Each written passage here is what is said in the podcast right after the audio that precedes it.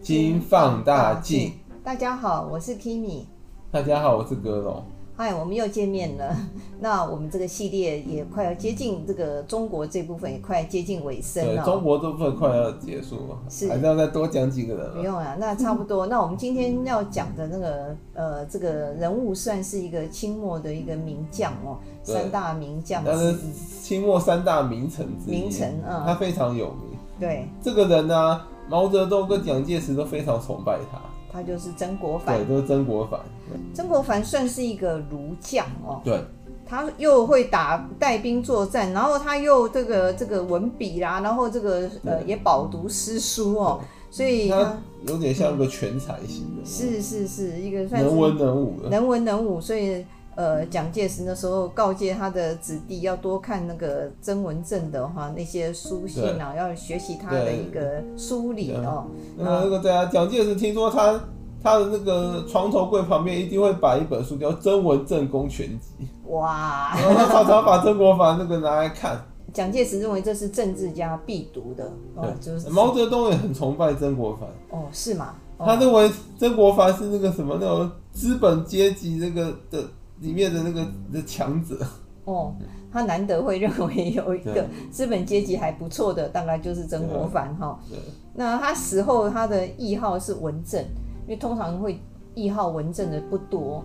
表示你是一个呃对，就是文武要兼备的、哦、才可对啊能哈、所以呃，所以可以看得出来，这个呃清朝也是靠他那最后的那个呃续命的。续命，如果没有对对对没有他，可能太平天国就把满清给灭了，好、有啊可，能。那我们先从他呃怎么样子灭太平天国，还是怎么我样们？先简单介绍曾国藩生平。好，曾国藩原名子成，孩子的子，城池的城。嗯他字伯涵，号笛声。嗯嗯他是湖南湘乡人，嗯，所以后来他创立的军队叫湘军。将军也他是就是他弟，这是他家乡的那些人。名动一时的哦，这个对啊湘军听说很很能征善打的哦对，嗯，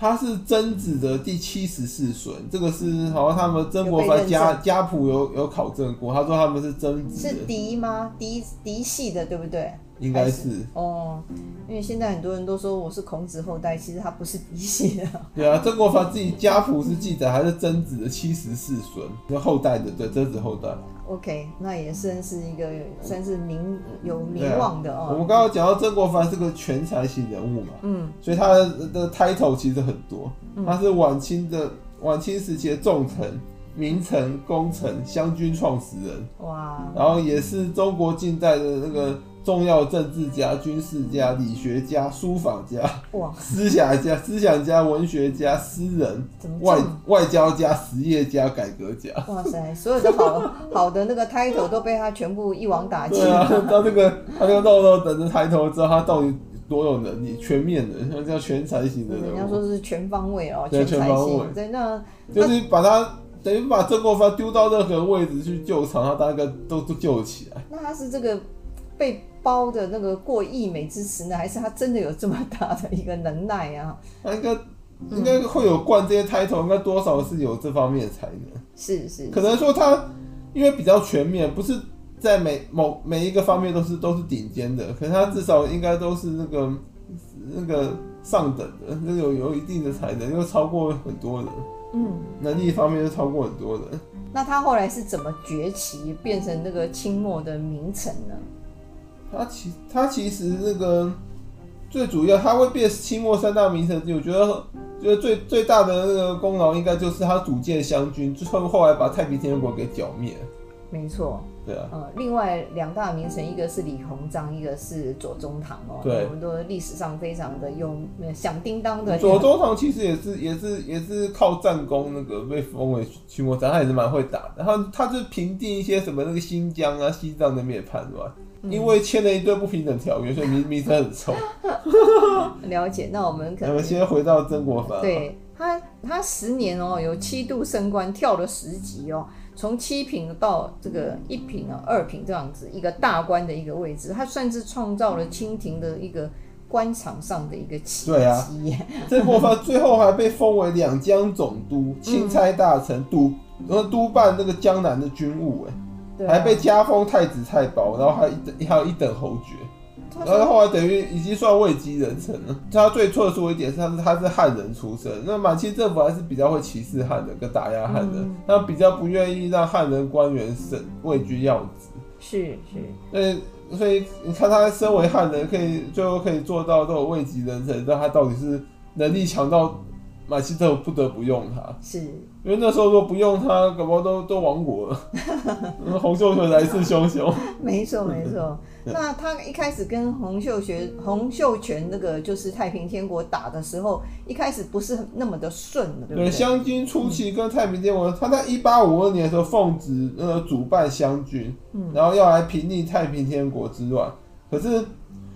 可是他初期湘军跟太平天国交战啊，都是这个屡屡败屡战屡败，因为那个太平天国初期真的很强盛，那时候洪秀全还没有内还没诸王内讧，嗯，然后军队又也强没。有腐化对哦，然后那个他他手下那些人啊，其实很多也是军事能力很强，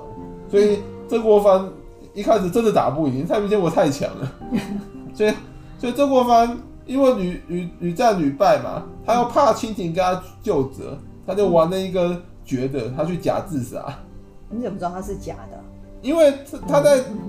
因为他自杀就跳水，然后在跳跳水跳河前啊，嗯，他有通知他朋友说，我某年某月某日某个时间在某个地点跳河。要投水自尽这对样，，如果真的想死了，你干嘛讲那么详细？你就是想暗示别人来救你嘛？就是那种求救的讯号已对经先发对出对去对了。，他就嗯这是在演戏啊，他就跟清廷朝廷表态说：“嗯他你是看我，有我自责嗯我有罪，我自责，我都去自杀了，所以你不要再救我责，我都嗯我都已经那个都已经那个自责到去自杀了。”然后清廷清廷因此也也不好处理他，想说都已经把他逼逼到去自杀 了，虽然是演的，大家知道他是演的，可是就不好叫苦肉计啊！对啊像我们这个台北有一位这个民意代表也做了这种事没错嘛，就是对啊跟人家打赌输对啊对了、啊哦就是要跳水 啊，跳河前找了一堆的，就是这个救救难救难队什么的，橡皮艇在底下都预备好， 那还有绝媒 对啊体，还有媒体保证自己死不了才去跳 的，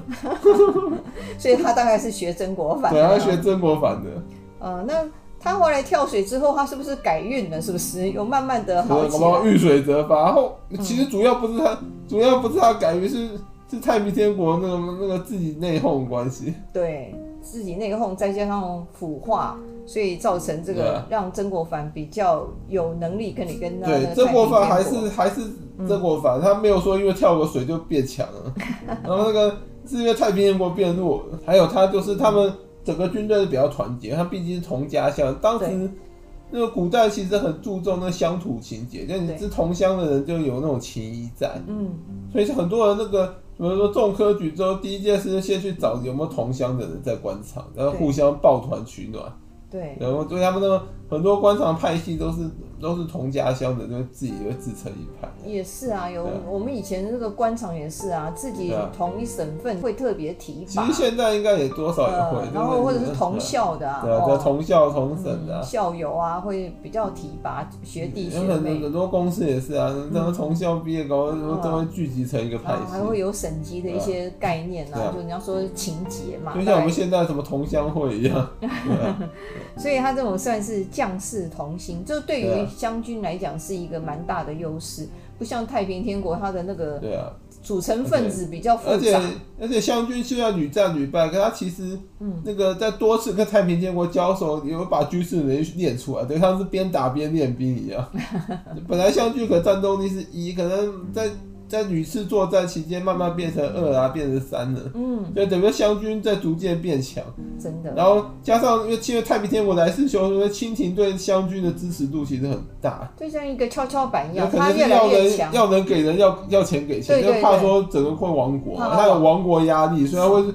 他等于抓到一个湘军，就认为是救嗯救最难后面一个稻那草个，对，他就拼命的那个抓着他。抓着他哦，对，所以呃一一方面就是他这边越来越强，然后对这太平天国越来越弱，就是此消彼长的对对，一个就是团结团结，然后有然后有有然后有资源的湘军对上那个对不上团结。对上不团结，然后资源呢比较少的那个太平天国。对啊，对啊，所以他他也有一个特别的一个地方，他就是说他兵少国强，他不是会用了太多的人，太多人你要吃饭，其实也花很多很多的钱。对啊，他是朝那种精兵制来、对啊来训练那个湘军对。啊，湘军其实算是精兵制，嗯，太平天国就好像养了一堆人，所以说很很很冗员很多，其实。也算是一些乌合嘛，对啊乌合之众这样子那。太平天国军其实那个除掉精锐部队，很多人其实也不怎么会打，他就是宗教狂热，很有多有大概也点就很多有是点像圣战士一样，就是就是为了肯为了那个肯为了那个宗他教的理嗯去嗯念，为了宗教去牺牲自己，就像我们上一集讲到洪秀全，有个地方忘了讲，嗯洪秀全死那个死后，太平天国灭亡的时候啊，嗯，很多人殉国、欸，啊有，很多很多都年很很多还有殉国的成呃人很多还是年轻的，就很多太平天国那嗯个的那个那个臣民啊，啊，去那个自杀殉这国，不容易对啊啊你一当到一个领袖，能够让人家跟你训训，为了你而死啊，对啊等于殉道一样，这对个啊对啊对啊可见他有他的一个领袖的魅力啊。对啊对啊那其实曾国藩也有这种魅力，对啊，他有啊，对，那他的特色就是我们说他文武兼备嘛，而且他对啊军纪也蛮蛮严明的啦，呃蛮会领导的一个，呃，军纪严明这部分的话，要给他打个问号，而且他有这种强烈的一个意志力啦，对能够屡败屡战哦，这种不容易啊。他刚刚讲到曾国藩创立的湘军嘛，后来变成晚清的那个一榜，哦，对啊，就是那个曾国藩一直地位大幅提升，就是说那个清廷政府等于就离不开湘军的，嗯，就是说后来其实那个什么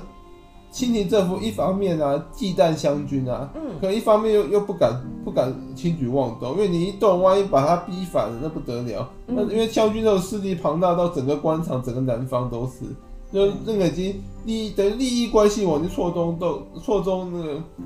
等于说那就已经那个等于说你那个纵横在整个满清政府啊。嗯就你一动它之后，搞不好连锁效应，我要加速满清王国。所以朝廷也是也是很纠结啦，哦，对，然后这个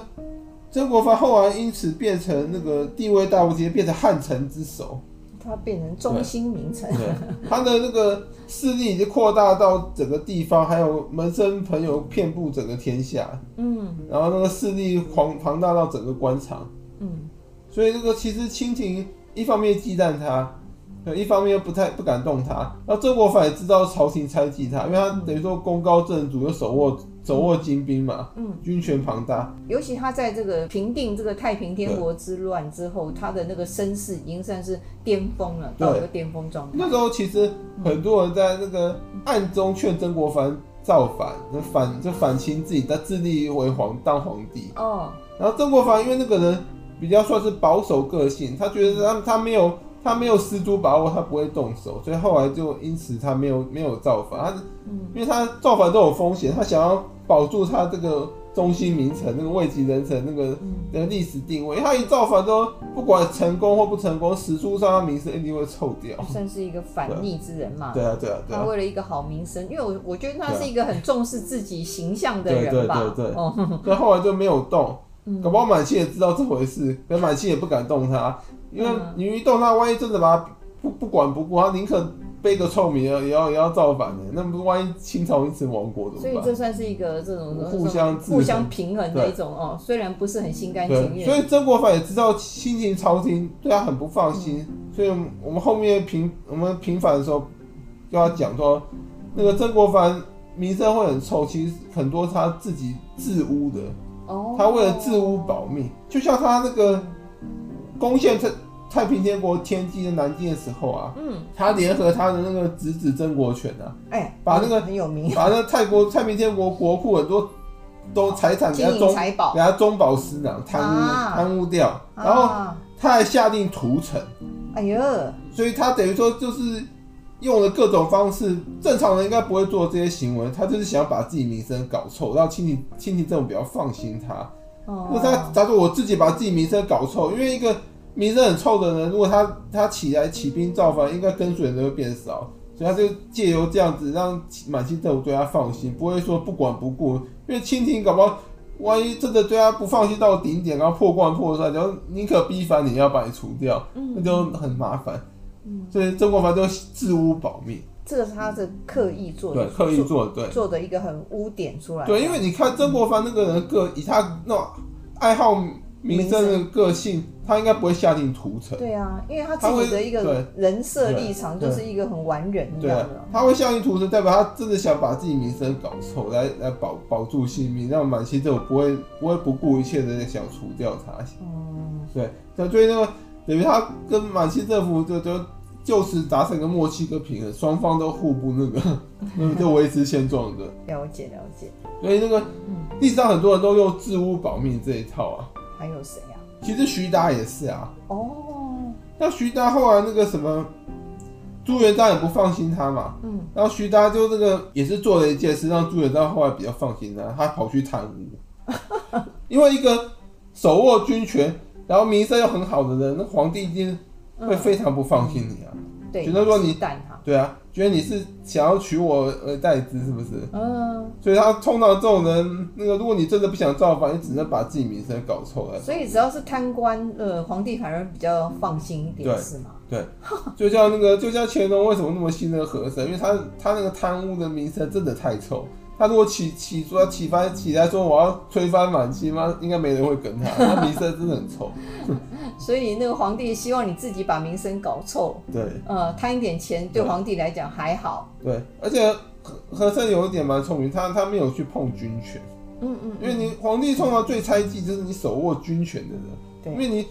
因为那什么啊、那个什么，因为那个什么，你有你有军权才能够枪杆子出政权啊。嗯你手上没兵的话，那么皇帝基本上不会怕你造反，你怎么你拿什么造反？嗯对不对了解了对啊解，吧？所以曾国藩，我觉得他应该是治污保命。嗯嗯那他的那个侄子曾国荃，我不我搞不好是真的贪财，这就不知道。 那曾国藩是是有目的去贪财，还有下令屠城。嗯，因为历史上只要屠城的人，他名声都会很臭。对，我觉他得居然敢太说残下，忍了嗯他居然敢下令屠城，我觉得对啊，应该就是想把自己名声搞臭。他一那种讲的那个仁义道德啦，什么正心诚意、修身齐家治国平天下，对啊，讲的是一副那个仁义道德仁的义那种。君子的样子。对，怎么会去屠城呢？对啊这跟他的一个人设是有很大的一个差异性哦。对啊，所以我觉得曾国藩后来可能也有点像遭天谴，他蛮短命的。哦，是吗？他在一八七二年三月，在他人生顶峰的时候，他病死于南京，享年才六十一岁。呃哦，那六十一岁其实算蛮短命的。我觉呃得啊他可能就是被下令屠城，然后有点有些是缺阴德 没有没有造没有，成。古时候六十还可以啦，算是及格 了，算是 OK 的啦。然后只是没有没有很中阳天年，就是没有那个很长寿，倒是真的。嗯，那他除了做这件治污之之事，还有被那个被人家批评很厉害的是什么地方吗？他那时候去那个去那个处理那个什么英国洋人天津教案的时候啊，哎、因为他好像那个等于说太那个嗯，怎么讲，就他太那个太偏袒洋人了，所以后来当时很多人其实骂他汉奸。真的，可是我觉得曾国藩这个作为，搞不好也是在自污，他就是嗯，反正他觉得我保命要紧，我管民生的，那他先他先让满清政府不要不要放心他，这是最重要的。哦，嗯那一次也算是一个，算是我们那个就是中国的民众跟那个洋教士发生了一个很大的一个冲突，然后造成这个一个算是天津的一个教案哦。当时这个列强是非常强硬的哦，所以后来曾国藩就去处理，他要处死了很多人啊，然后也让当地的一些官员被流放到黑龙江哦， 然后还赔钱哦，赔了那个英国、法国四十六万两，算是一个非常大的一个数字哦，所以所以当时认为他是个汉奸，真真的是呃太太那个偏袒洋人那一方了哦，可是，其实从另外一个角度来说，这个你曾国藩这个作为，你不能说他错，嗯，因为那个拳头大就是真理啊。没错，嗯当时那个当时洋人就是就是比清廷强啊。对，你如果不顺着他把这件事处理掉，扩大的话，他万一扩大那个，可能万一扩大赔得还来不攻打来攻打清廷，对，嗯，就是说他当时那个万一万好吧一一一不做二不休来攻打南京搞怎不么好八办？国对联不军对？就提前 呃提前展开了哦，对啊，所以他安抚洋人，也不能说他这个作为完全是错的，因为他可能是从那个敌我双方实力评估的。嗯他如果他如果跟他硬硬的硬着干，到时候万一那个什么洋人也跟他来硬的，妈的来直接攻打那个中国怎么办？所以所以它那个也是它有它的用意哦，所以对啊不能说它算是一嗯个汉奸啊，，那个实力实力不如人，他他想先装一下孙子，好吗？对啊吧？所以他应该算是顾拼却自己的名声来顾全大局。对他认为大局很重要，那对啊他自己的名声他可以不呃把它放掉。那所以他是一个从大局着想的一个人。所以我们从这个角度来帮曾国藩说一点他的一个真正的一个想法，这样子。对啊，因为如果曾国藩这种行为叫汉奸的话，那李鸿章怎么办？我们后面会讲到。了解。啊所以说，嗯、因为时间的关系，曾国藩就讲到这里嘛。好，那我们就从这几个角度来为曾国藩平反一下。对，好，那谢谢谢谢大家，拜拜，拜拜